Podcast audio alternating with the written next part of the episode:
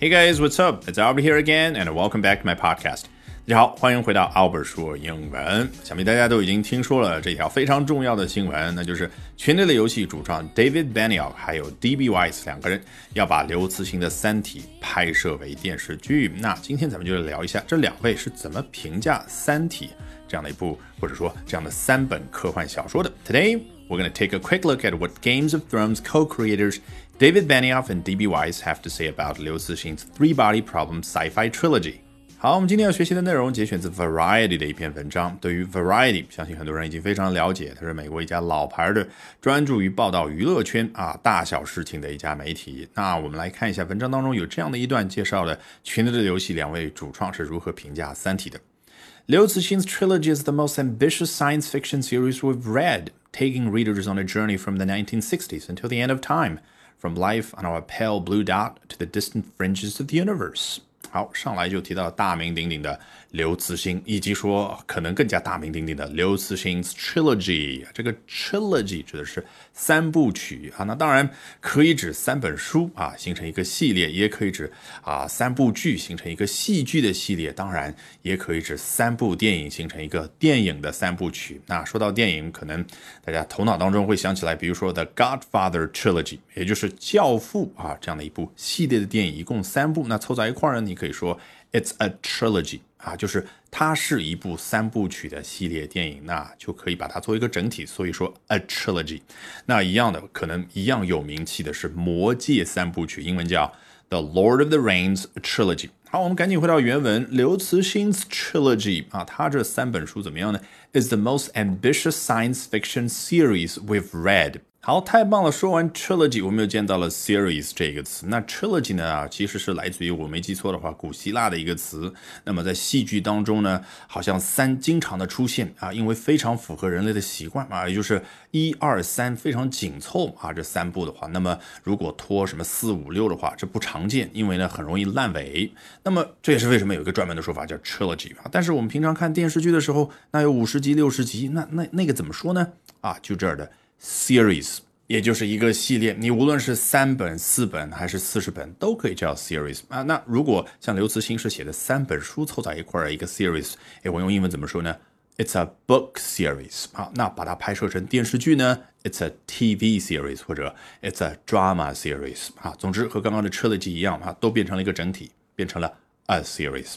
好，他说完这一句啊，刘慈欣的 trilogy is the most ambitious science fiction series we've read。啊，刘慈欣的这三部曲是我们所阅读过的科幻当中最具备雄心的。诶，说完这一句干嘛呢？Taking readers on a journey from the 1960s until the end of time。你看，主体还是刚刚那个刘慈欣 's trilogy。那这个时候呢，就变成 taking 动词加 ing 形式，就相当于说他进一步的与此同时做了什么事呢？啊，他这三部除了具备最具备雄心之外呢，他把我们的读者带到了一段旅程之上啊。是穿越时间的旅程，from the 1960s，从上世纪的六十年代，until the end of time，一直到时间的尽头，也就是宇宙生命结束的那一点，对不对？From life on our pale blue dot to the distant fringes of the universe。刚刚说的是时间跨度，现在呢，我来说一下空间的跨度，那就是从我们这个蓝色星球上的人生到宇宙的边缘啊。的确，fringe 指的就是边缘，那 distant fringes。Of the universe 啊，那就是宇宙非常非常遥远的一些边缘。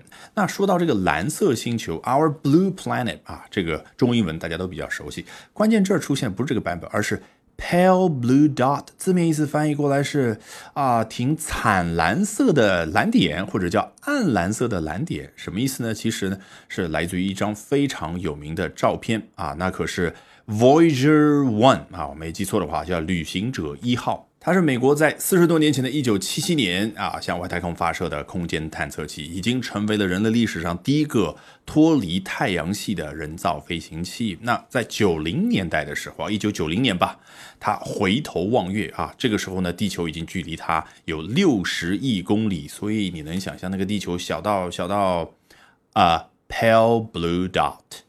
已经成为了一个暗蓝色的蓝点啊，这就是这个短语这个说法的由来啊，用来代指咱们的地球。好，From life on our pale blue dot to the distant fringes of the universe 啊，是不是画面感已经非常的清晰了？那我们接着往下看，Benioff and Weiss said 啊，说到这才提醒我们一下哦，是两位主创所说的内容，毕竟都有双引号的。那接着他们说到什么呢？We look forward to spending the next years of our lives bringing this to life for audiences around the world. 哎，we look forward to doing something。我们期待接下来要做什么事呢？Spending the next years of our lives，把接下来我们生命当中的数年的时间啊，这个花这数年的时间做什么事呢？Bringing this to life。 这儿的 this 指的是什么呢？当然就我们刚刚说的那个整体嘛，science fiction series 这样的一个科幻系列，或者刘慈欣 trilogy 刘慈欣他的三部曲。那三本书啊，从书的角度来说，你是可以去阅读的。那从他这儿的角度来说呢，bringing this to life，那你阅读的那一个一个的人的名字，那一个一个幻想出来的东西，都可以跃然于屏幕之上，这就叫 bringing this to life 啊。那当然是为了我们全世界的观众，对不对？For audiences around the world 啊，注意 audience 啊，它是一个集合名词啊。比如说电影院里面，哎，有很多的观众在一个影院里面，那就是 an audience。但是全世界呢，要有不同群的这些观众，所以我可以用复数叫 audiences around the world。All right, that brings us to the end of today's edition of Albert Talks English。那今天的 Albert 说英文就讲到这儿，别忘了关注我的微信公众号。Albert 英语研习社就可以免费获取大量的英语学习资源，同时了解我高效的英语学习方法。Bye for now and see you guys next time.